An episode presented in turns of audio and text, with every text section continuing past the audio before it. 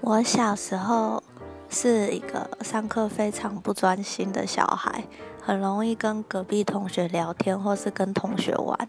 可是后来到了国高中的时候，就比较有专心在某一个科目上面，就是国文跟英文文科的这种。我觉得专心。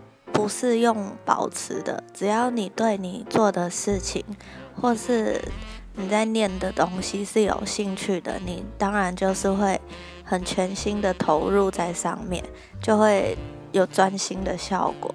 所以专心不是用保持的，我觉得是看你对这东西有多大的兴趣，越有兴趣就越专心去做这件事。